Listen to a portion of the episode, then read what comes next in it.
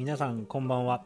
開く暮らしのお時間です。この番組は農業に携わる人の暮らしをテーマに毎回ゲストを迎えてあれこれ雑談していくポッドキャストです。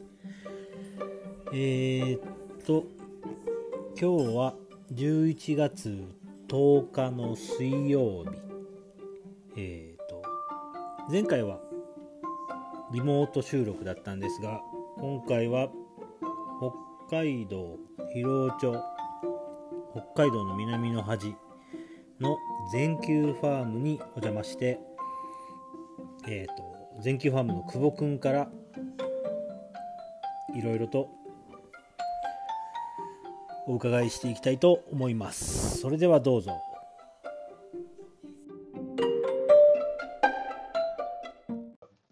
したらな。あちゃんと紹介しななあはい聞こえてんのか聞こえてるはずや自己紹介。自己紹介全球ファームの紹介。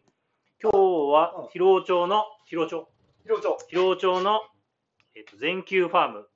久保くんにのお話をまさに広尾町に来て聞いています、はい。リモートじゃありませんよ。リモートじゃありません。はい。で、えー。全球ファームの紹介する、はいはい。えっ、と、まあ、じゃあまずね、ここの関係から、うん。あのー笹田と、あそう。全ねあのーは高校の同級生で、はい。帯広農業高校高等学校。で、当時は酪農家、今酪農科学科になってるな。なってるけど、そこで、えーっと、一緒だった。同級生。はい。うん。で、まあ、高校卒業した後は、まあ、たまに会ってたかな、同窓会とかで。で、この間、あのー、釧釧路の方から友達が来た時に、一緒に飲み集まった時に、またあ再ちょっと久々に会って、で、それでなんか今度、こういうのやってるから話聞かせてくれないって言われて、もうぜひぜひということで、きあの今日お話ししてます。ありがとうございます。で、全球ファームの紹介ね。全球ファームの紹介。そう。で全球ファーム、えー、と何から言ってるのかな、あの経営酪農業をやってるんですけど、えー、と放牧酪農、えー、と牛をもう外あの畑に放して草食べさせてで乳絞ってるっていうやり方で、えー、となんか俺はあんまり自分で有名だと思ったことないんだけどなんかねヒロはなんか有名だって言ってくれてるんだけどまあやり方が他と違うことっていうのはあとまずチーズ作ってる。自分家でつぶ絞った牛乳使ってチーズを作って販売してる。加工販売。まあ6次産業化って言われること。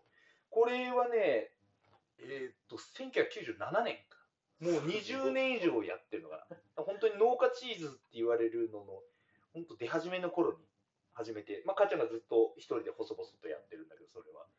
えーっとであともう一つ違うところは牛って今1年通してお産してね牧場は。大体してるんだけどうちは季節分娩って言って春に子牛を集中して産ませて外で青い草があるうちに乳出してる牛を絞ろうっていうそういうやり方。多分ねいやあの全体の9割9分はやってないんじゃないかな。そしたらもう収入ない時あるやん。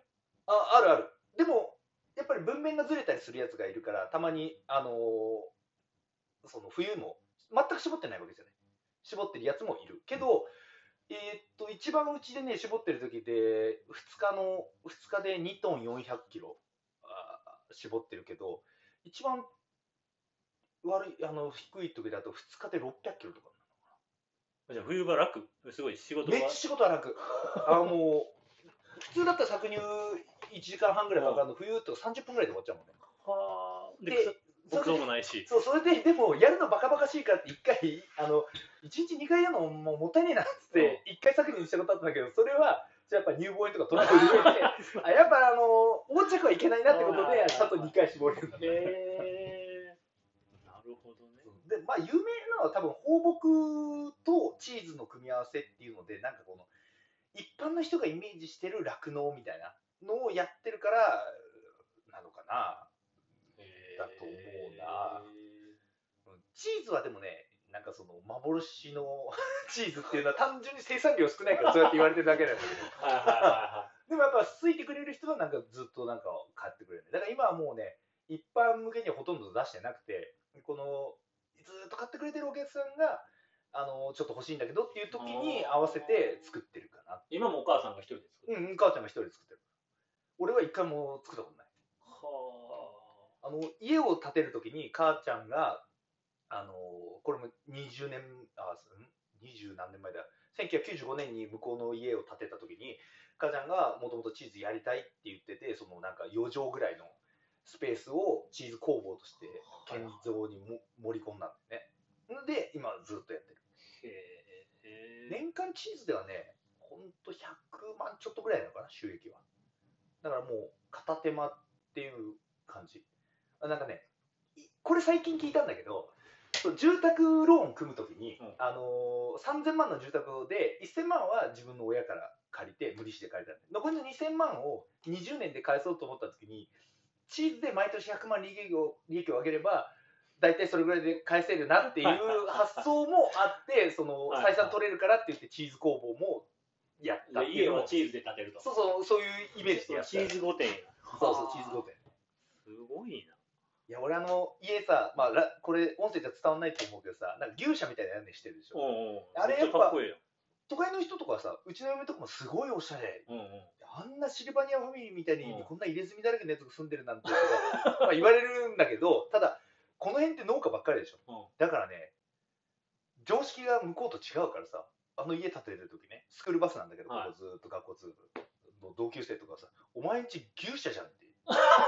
お前牛舎に住むのってめっちゃバカにされた。はいはいはいすごい嫌だった。それがおしゃれ。れに繋がらへんわけ。つながんないつながんない。お前何牛舎に住むんだって、キラキラバカにされた。へでもやっぱ普通の人からしたら割とまあ、日本国民にアンケート取るとおしゃれですーいや、そうやんな。この地域だと牛舎に住んでるだってやつ形もさ、だってあんなんわざわざあの形にせな、なかなかさ、そうそうあの建築屋にさ、家建てててさ、あの形にならへんよ。そうなんだよね。真逆の反応が返ってくるっていう。は全景ファンはだからそういうのかな。だから、えじゃあそのチーズはさ、嫁さんにこう、一子相伝せえへんの？もうやめちゃうの？嫁がやりたいって言ったらやるけど、母ちゃんとしても別に継いでほしいとか一切思ってないみたいな。うん、あの私が辞めたら辞めていいしと思ってるし俺もなんかその、まあ、自分で食う分にはうまいけど、まあ、なんかそこまでして俺が作って待てばなって、いや結構やっぱ大変だから、こう農家もやってて、製造販売もやっててっていうの。やっぱ結構今やってる人はさ、農家でチーズ作ってますってとこも、チーズの職人はチーズの職人雇ってて、本当に例えば兄弟帰ってきて、兄貴は牧場、弟はチーズとかみたいなやってるとことかで、あの同じ人がやってるってそんなにないと思うんだよね。ずっと夫婦、お父さんお母さん夫婦だけでやってたその。農場はね。あの、親父はチーズなんかもう全くやってない。でも奥さんは仕事も手伝い、うん。あお母さんはうん。仕事手仕伝いながら。っ、て、で、なんならうちの親父は何も考えてないから、あの、母ちゃん、普通はね、おもちろん父親が名義人だから、あの計画、あの営農計画書っていう年間のやつもね、もちろん親父が書くはずなんだし、あのお金借りに行くとかいう時も全部親父が農協行ってハンコ押すはずなのに、もううちは全部母ちゃんがやってる。全休ファームなのそうそうそう。電気ファームだね。親父何も考えてない。あの、まあ親父はうちは日雇い労働者だから。母ちゃんが実質経営者だから。へえなるほどなるほ母ちゃんがスーパーマンなの、うちは。どなるほどそれ一番いいパターンやねまあそうだ経ね。営的には一番良くなるパターンやそうそうそう。親父はだから、でも、まあいいのは、一つは親父は金の流れも決めてないけど、財布も持ってないから。なんか必要っていう時にお金ちょうだいっていう、なんかどっか飯食い行くとかね、お金ちょうだいっていうぐらいだし、基本的には家で酒飲んでるから。いやかっこいい。うん。昭和のお父っつぁんこれがね、やることだけ全部嫁に任せて、親父金遣い荒いとかいうだとちょっとあれだけど、うちはもうね、全くないから。へえなるほど。そんなそんな全休ファームであともう一つ付け加えるのは、ううんちは親父が初代というか新規収納で、そうだね父親は宮崎の出身なんだよね。はいはいはい。で、えーっと、宮崎大学を卒業っていう、あのまあ国公立出た時に、うん。なんかその農業やりたいって言って、で、その九州からその地元の人がそのうん。移住して、北海道で農業やってる人をなんかその大学の先生に紹介してもらって、で、そこに実習、それが中標津だったの、最初。はいはいはい。で、中標津で実習して、何箇所か実習繰り返して、結局最後、広尾町に行き着いて、うんうん。えーっと、収納したんだよね。で、で、収納した時は別の嫁がいたらしい。これ結構最近知ったんだけど、最近知ったの？やっぱりあの新規収納って一人じゃできないから、は奥さんいないとできない。大体。だから、あのー結構ね無理やりというかなんかもう強引にもう農家入りたいから結婚してくれってなんか結構無理やり口説いて入った女がいたんだけど、地元の女の人どこの女の俺知らないんだよ、ね、宿題とかじゃなくて、あ宿題とか全然ない多分もうなんかよくわかんない女なんだねもうその人の子かもしれんやんいや、それは違うっていうか、それだけは確認と。俺ちゃんと今の感じだと。あの、スーパーマンの子だ畑、畑違いじゃないんあだよ。大丈夫だよ。ほいで、で、なんかその、しここで結婚して収収納したけども、半年で離婚して一人でやってたって。はあ。もう収納してばこっちのもんだと思ってたんですはいはで、そこで一人でやってる時に、うちの母親はあの名古屋出身で、帯広畜産大学に入って、卒業した後に、あのー地元のあの幕別にある第一飼料っていう餌会社に就職して、はい。営業で回ってたの、はで、そこでここに来て、あの一人でやってた親父と知り合って、で、親父が結婚してくれって言って、結婚して、二人で今の牧場をやってる。い。出会ったその日に結婚してくれてた。あ、それは俺。まあこの話は後で、ちゃんとお付き合いして、多分。そうそう付き合いして、で、なんかね、あのープロポーズしたんだって、うんしたとあない何年かわかんないけど、プロポーズして、あの結婚してくれと。じゃあ、じゃあうちの母親が、ちょっとなんかもういろいろ準備もあるから、1年待ってくれって言って、来年しようって言った。そしたら親父はさ、まあ、さっきの話もつながってるんだけど、親父何も考えてないから、ただただ酪農やってるだけだから、どんどん借金が増えてたの。そして、それを恥じることもなく親父が、まあ、1年待ってもいいけど、借金1000万増えるぞって、これ。言って、あの、口説き落として結婚してってで、母ちゃん入ったら、あの、びっくりしたのが、普通だから曲がりなりにも一人でやってたらさ、一人でこう帳簿つけてさ、はやるでしょ。それをど素人のじいちゃんがつけてたらしいのよ。い じいちゃんって誰？どこのじいちゃん、うちの父ちゃんのじいちゃんが、こっちに来てたんだって。向こう宮崎引き払って。で、そのお金を、財産を渡すから、もういわゆる面倒見てくれっていうか、今日一緒に構えてくれっていう条件みたいなので、呼んで、で、そのじいちゃんの資金をこっちに突っ込んで、それを溶かしつつやってたんだって。でそれで母ちゃんが嫁に来た時に、うちのじいちゃんはね、父ちゃんと違って、もう生真面目な人だから、あの母ちゃんが来た時に、なんかね、こう紙、半紙みたいなのに綴った、この、これはなって、よしあうちの親父、吉田店で吉久だから、聞いたことを俺がまとめてたものだが、参考にしてくれって言ってね、なぜか、あの、ど素人のじいちゃんがつけた、しかも親父が酔っ払いながら喋ってたことを、こう、綴ったやつを渡されたんだって。これを参考にしてくれってわからないことは多いが、みたいな。だからそれね、どうしようもないやつなの、うちの親父は。え、じいちゃんは今はあ、もう亡くなってる。結構早くに亡くなってる。でもここに、え、生まれた時はまだ？いたいた。俺が5歳の時に死んじゃったのかな。ううちの親父は酒飲みでおしゃべりだけど、もう俺に近いんだよね。だけどじいちゃんほんと寡黙な人でさ。じいちゃんは手伝ってたの仕事。いや、仕事はしてない。もうおじいちゃんやってるもんね、おじいちゃん来た時には。で、なんかもう毎日なんか NHK 見て英語を打ってた。なんかそういうイメージしかない。そう。なんかそれで、まあなんか、無理やり入職したけど、一人でやってたのと、餌会社の営業で来てた母ちゃんが、と再婚して、で、まあ今ずっとこの牧場をやってるすごいうふうに聞いてるね。じゃあもうそのタイミングで母ちゃんと出会わなかったらもうこの牧場はもう、まあ、俺も生まれてないし、親父はもう本当に小じきだよね、多分。すごい。いや、でもね、やっぱね、人の相性とメンタルって、やっぱすごいなと思うのは、まあ、もう自分だけだったら借金どんどん増えていくだけって自覚してる人間がさ、嫁さんもらって、その嫁さんがもう誰の目から目から目から見ても明らかに嫁さんのおかげで牧場持ち直してるそれをさ、やっぱ言われるの、周りの農家とかに。はいはい。酒飲んでる席とかで、お前は本当いい嫁もらって、はいはい。あのそれだけで助かってるなあみたいな、そうだね。うん言われるの、うん。そういう時に親父はね、なんて返すかっていうとさ、罰悪そうな顔すらしない。あの、本当。は、バカ野郎、こういう嫁来るのが俺の人徳ってもんだなって言い切っちゃうから。だからこういうこと言えるやつがメンタルは最強なんだはいなと普通はさ、普通のメンタルで言ったら、もうやっぱ罰悪いし、ああ、もうこれ来てなかったら俺もどうなってたか分かんないな、みたいな、本当なんかそういう感謝の気持ちなんだけど、これが俺の人徳だって言まあ、い切る来るべくしてきたと。って 言っちゃうところが、やっぱすごいよね。はあ。なるほどね。えでもその当時ってその本州から新規収納で来る人っていうのはすごいレアケースっていうか、あこの辺もおったの？そういう人って結構いいの同級あこうまあしゃべ聞いてる人に向かっても言うけど同級生に新井淳っているでしょ淳の父親も新規収納なんだあ、大阪やったっなんだってだあね、純の母ちゃんが大阪で、父ちゃんは確かね、茨城かどっかなんだよはいはいはで、あれも新規収納らしいんだけど、入植した年が多分ね、ほぼうちの親父と年一緒。いはい。で、それが新規収納って言われてる集団だから、成り立ちはよくわかんないけど、えトンベイ兵とかね、あのパイロットファームとかがあった頃に来た人が2、3代続いた後に来たのが、多分俺の親父とか純の父ちゃんとかが、本当に初代。で、あの頃は、リース公社って今だとお金を貸してくれる、あの収納者向けに団体もなくて、本当に個人でお金借りてうんやるしかなかった、その補助とかもなしでっていうところらしいんだよね、ギリギリ。だからその辺がだから昭和59年とか8年らしいんだよ。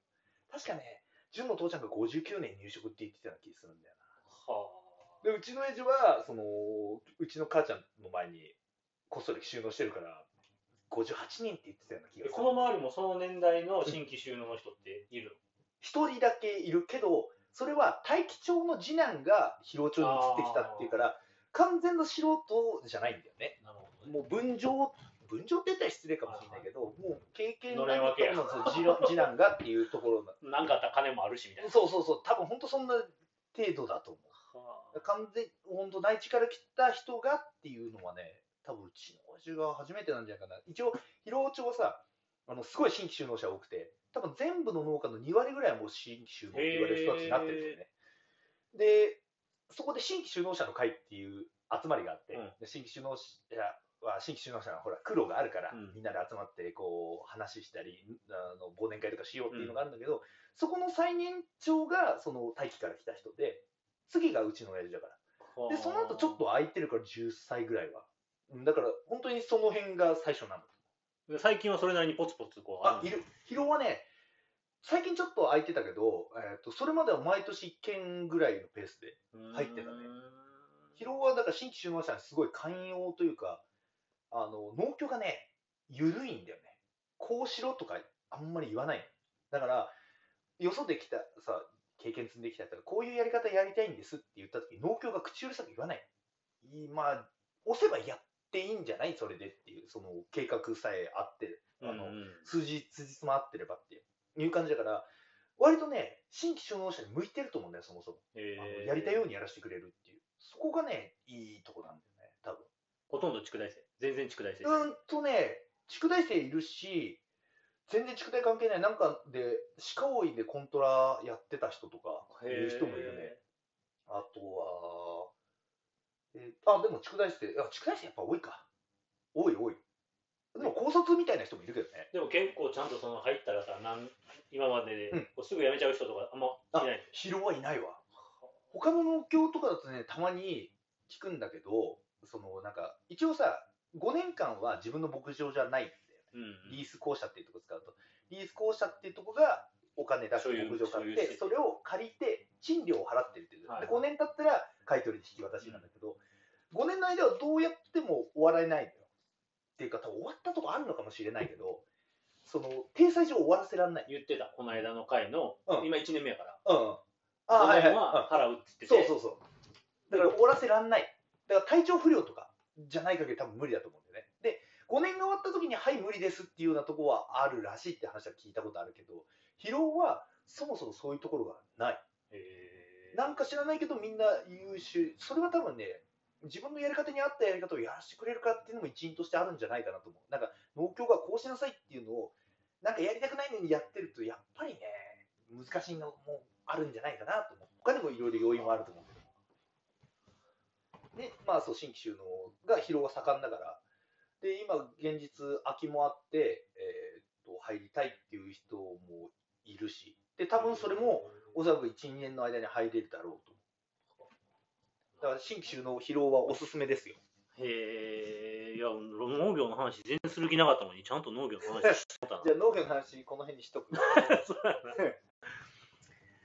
いや、農業の話、あ、農工で一緒やったけど、その後、琉球大学。そのあ琉球大学の話してなかった、俺。琉球大学ねから琉球大学一人、え、いたこの後はいない。俺の後はいないね。俺だけ。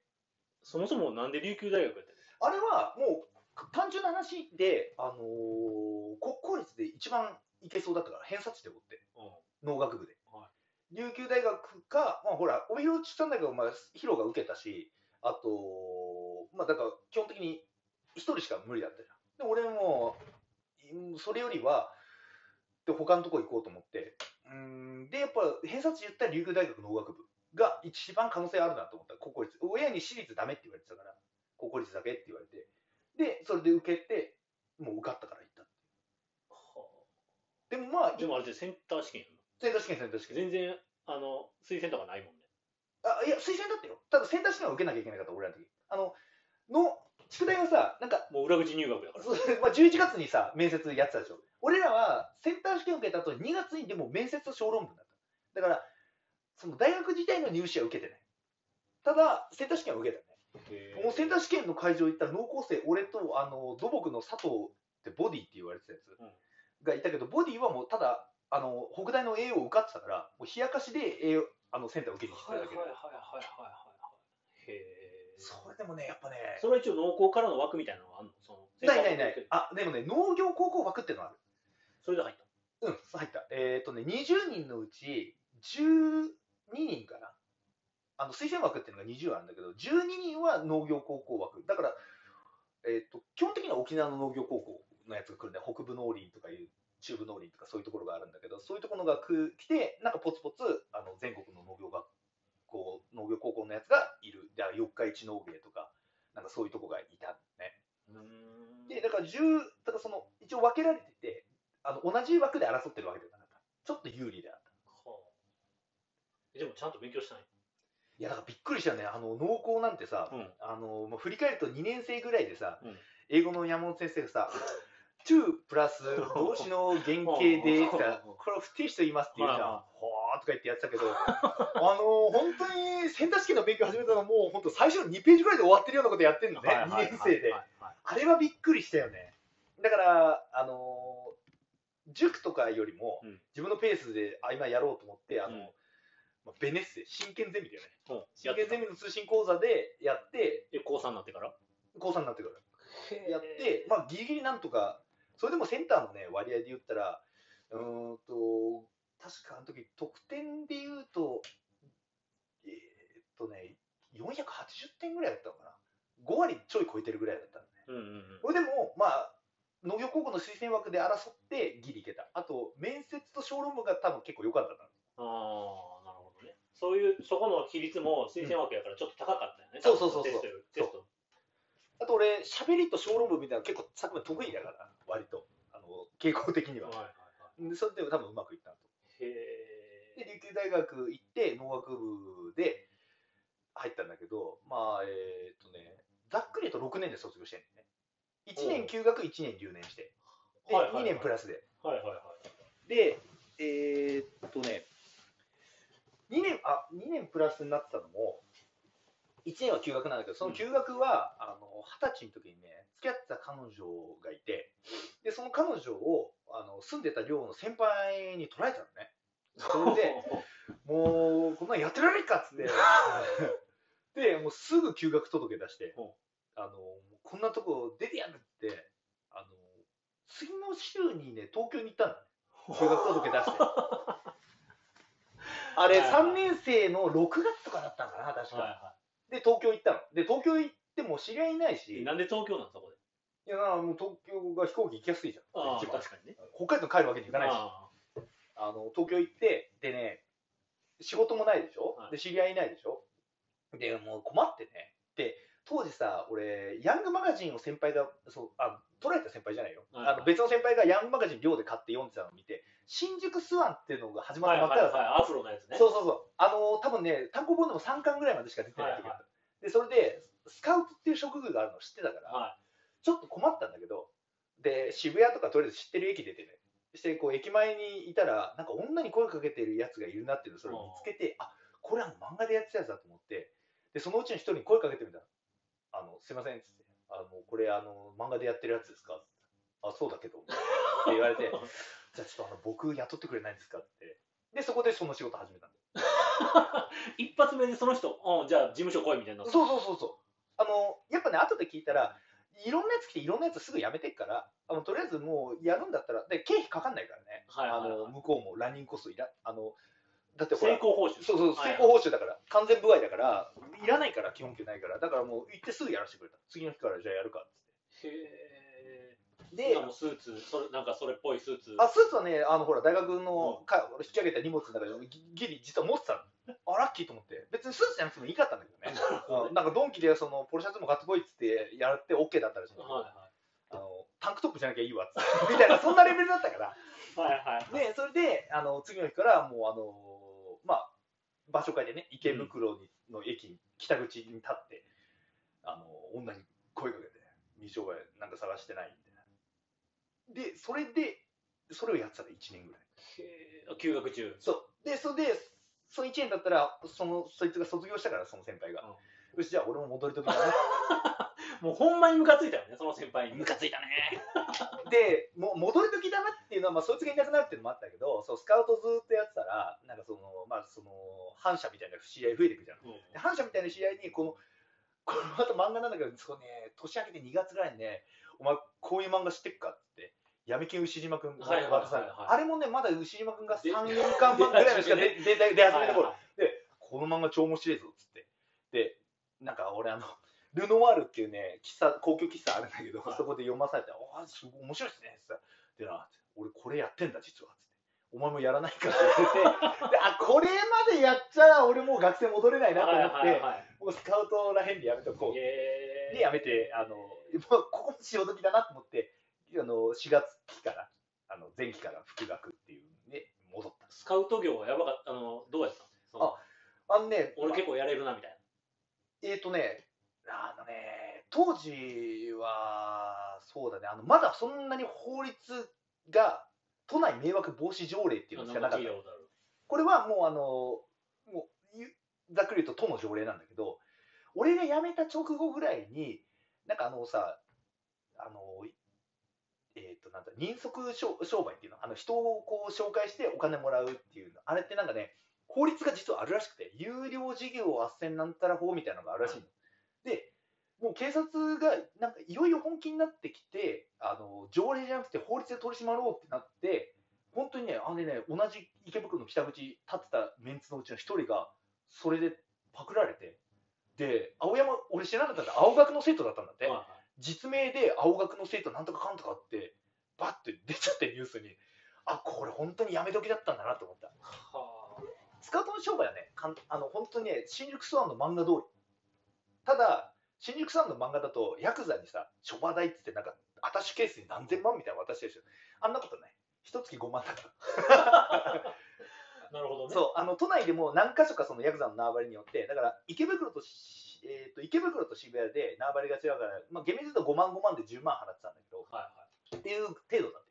なんかあんな束で渡したりはしてなかっえ一人えでも紹介するのはいろんな店に紹介するた。する。するんやね、でそれはもこれももう一人いくらとかってもう決ま決まってん一人紹介したあらああその久保の財布に何本入るとかも決まってんねん決まってる決まってる。えっ、とね、でも、キャバクラっていわゆる飲み屋と風俗で全然違って、キャバクラは女の子連れてくるあじゃあううちで引き受けますって言って、で、店によって価格違うんだけど、こう、1日2日で飛ばれ、いなくなっちゃうやつも多いから、そこでいきなりお金払ってたら商売にならないからね、うん向こうもう10日間、まず出勤が終わったら、お金払いますよってはいはい、で、買い取りなの、1回出されたら終わり。10万なら10万。まあ、普通の店だったらまあ10万からだね。で、高い店行ったら40とか50、100出すって言ってるとこもある。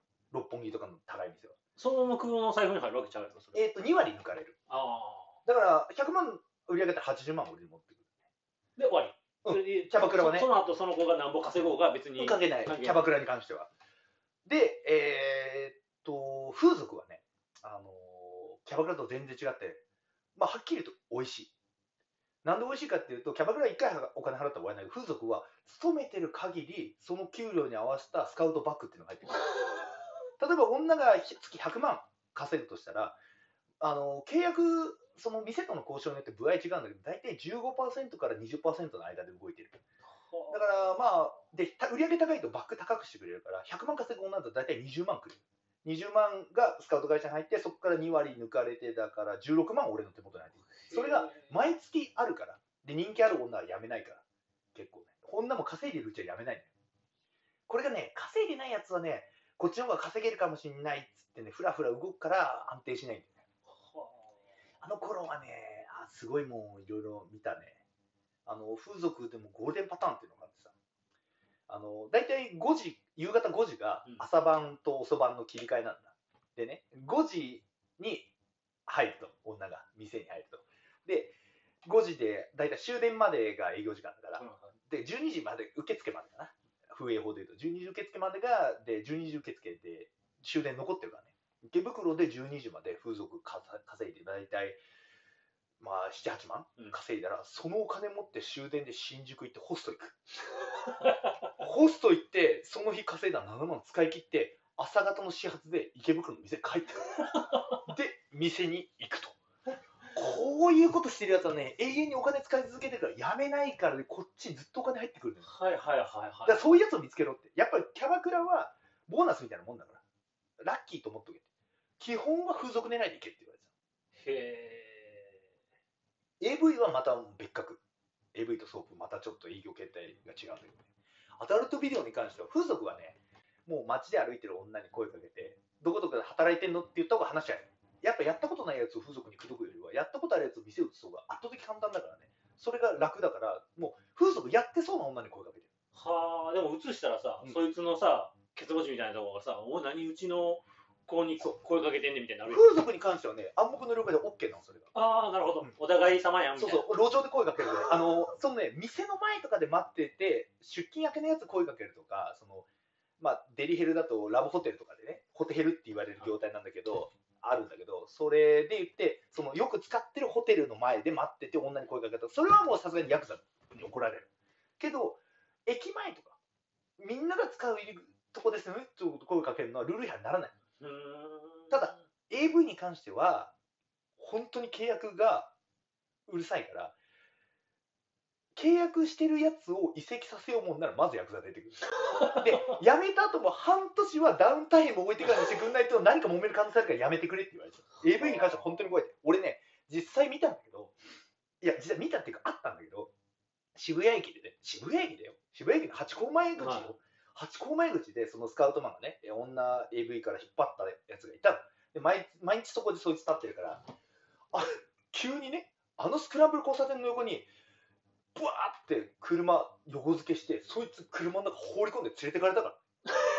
その後はどうなったのかよくわかんないんだけどであんな公衆の面前で拉致るぐらいヤクザが本気で追い込みかけてくるの。AV に関しては。マジでやばかった。あれも本当に手震えたもんですよ話が本当にやばいんだ AV はって思って。へえそうそうそう。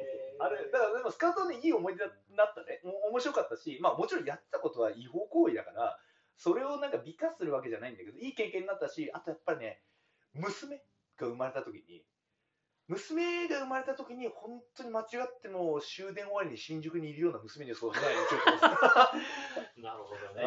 マジで危ないと思う。あ人の娘だから笑ってないけどこれ自分の娘と発狂してんだと思うね。ーそれ1年間その、うん。とあるスカウト事務所に一応所属してたんやんな、うん。してたしてた。でそこに10%やりながらあ残り20%ね。20%やりながら残りは自分にそうそう自分で。でもマックスでね80ぐらいは稼いだんですけど。はでもやっぱりね感覚的にあぶく銭だと思うんだよね。だからあの闇カジノとか行ったりとかさあと桃鉄でなんかホストと法外な掛け額でやってなんか100万負けたとかなんかそういうこともあったねあとあのこれさいや本当漫画好きなんだね。やばい反社のやつだって。あのあのさあ 漫画で教養を得て。そうそうなんかねあのね一回誘われたのが麻雀を25万でやろうとあの要するにほら2万5千点はいはいはい2万5千点それをもう展望なしでリーチ1000円でやろうって。いうので誘われた。ら「いや俺でもねそんなにないんですよね今お金」って言ったら「じゃあお前俺あの知り合いの医者行くから代わりに血でやらないってあの漫画のやつ」っつってあの赤木？和室麻雀みたいな和室麻雀の血液が取るやつ。あれだけ俺手配できるからやらねえみたいに言われてうわこんないやだこいつら漫画のこと本当にやりたがんだなみたいな。あとそのまあちょっと話変わるんだけどスカウトの事務所みたいなとこがの隣があの殺し屋市っていう漫画結構有名な漫画あるんだけどそこにあの新宿のヤクザマンションっていうのが出てくるんだよね。それが本当にあったの？俺知らなくて。でその隣だった。で俺その家その時決まってなくてうん。服を洗濯する時にそしたらその事務所の社長がもう騙しなの隣のマンションのエントランスにコインランドリーあるからそこでやってこいよ。言うの何も言わないんだよな、うん。あそうなんですか？っつって行って俺隣のマンション入ってって本当にあのエントランスのとこにあったからこういうなってそこでやってたの。で感想まで待って戻ってきたの、うん。そしたら「俺何もなかった」っつって「おかしいな」っつって「まあいや別に何でもないんだけど」とか言うんだけど後で聞いたらそのそのヤク8割以上ヤクザが住んでるっていう ライオンズマンションだったんですそれが。ライオンズマンション。そうそうそう新宿ライオンズマンションって超有名なんだらしいんで後でその殺し屋市見たらあ本当に完全にここ書いてんだって思ったらもう外観とかが。うんそうなんかそういう騙しもされたね YouTube ドッキリみたいなやつ。ヤクザマンションにあの洗濯させに行ってみたみたいな。へあとそうだ社長が副業っていうか別業でそのホストの紹介サイトみたいなのやっててでそれの飯食わしておごってもらう代わりにそういうの取材とかついてたりしたからなんかホストクラブにも割とちょくちょく出入りしてたね。えへなんかだからその夜の水商売全般はなんかいろいろ顔は出してたかな。えよく元の世界に戻れたいやーやっぱねしんどい。あの世界しんどい。やっぱねえまあ、今面白おかしく話してるけど、結局やっぱりね人をちょっと信用できないやつばっかりだから。あの女もね自分がさ結構あのまあそいつから稼いだ金から俺ももらってるとはいえさそいつまあなるべく稼げるようにさ店も選んでやってるし例えばこのタイプがこういう子だからこういう店の100つくと思うよとかはいいろいろ一生懸命選んであげてる。したらさ急にさよくすごいよくしてるつもりじゃん。したら急にさある日電話かかってきてさ客に本番強要されて妊娠したからおろすお金貸してっていう絶対嘘なんだよ。でも俺ここまでしてあげたいのにそんな嘘ついて金取ろうと騙そうとする？みたいな。もうなんか信用できんじゃんもう誰も。みたいな。疲れるわと思って。やめやめたくなるよね。はあなるほどね。その東京の華々しい1年間があって、そうで大学戻るやん、うん。3年生？そう3年生として。戻るって。であとはもうね単純に単位足らなくて1年留年して、はいはであのーまあ卒論会で卒業。いでその沖縄ではそういうバイトとかはせんかった、あやろうと思ったんだけどね。でてかそもそもその東京の社長が「お前沖縄戻るの沖縄でやらないか」って言われた。でそれであじゃあちょっとや考えてみますかっつって言ったんだけどそもそもね沖縄ってヤクザがほぼ独立してるからこっちのケツ持ちからつなぐってことができなかった。はあ。でだから沖縄ねなんかその半グレみたいなやつ探してそので調べたら沖縄極流会と沖縄極流会って2つ当時あったのかな。でそのどっちかに渡りをつけれるやつを探してたんだけどなんか結局ね人とのやり取りがうまくいかなくてで、まあ、こっちもねやっぱ戻るからねやっぱ学生やんないとなっていうのもあったしそうそうそう。沖縄に帰るって言ったらでもね沖縄に戻るんですよって言ったら、まあそのまあ、自分のところの社長がまあそういう話持ってくる、うん。あともう一つその闇金やらねえかっていうのも来たし、はいあとね、これは、まあ、ラジオだから言えるけど、この白い粉ね、1キロ、は1キロをおろしてやると。あで、あの1キロあったら、確かね、あの時言ったら2500では最低さばけるから、俺が2000でおろしてやっからみたいな持ち帰られたのが。いや、ただね、ないや俺、学生で戻るって言ってるの理解してんのかな、この人みたいな。なんで俺、そのわざわざそのなんか粉売る人になって戻んなきゃいけないんだよ。500で粉売るんつらいから もうなんか、てか、ここで、じゃあここでやればいいじゃんみたいな。沖縄に戻って学生やる意味ないじゃんみたいな。っていうのもあったね。だから、すごいよ。びっくりしたような持ちかけいっぱいあるから。まあ、俺もね、こんな、よく喋ってて、人当たりがちょっと良かったから、そういうふうなのは、なんかいろいろ言われるんだろうーなんかそう今考えると、やっぱあの人らって今どうしてんのかなと思うね。もう連絡は全然取ってないから、はいはいはいどうなってんのかな。うん本当にな。るほどね、うんいやもうそれだけで全部いけちゃいそうやけどもうそれもう次の話いかない えー一生終わらへんから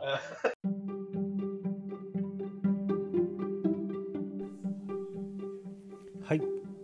えっ、と、今日のエピソードはここまで。えっ、と、久保くんとのトークはまだまだ続きますので、引き続きお楽しみにしていただければと思います。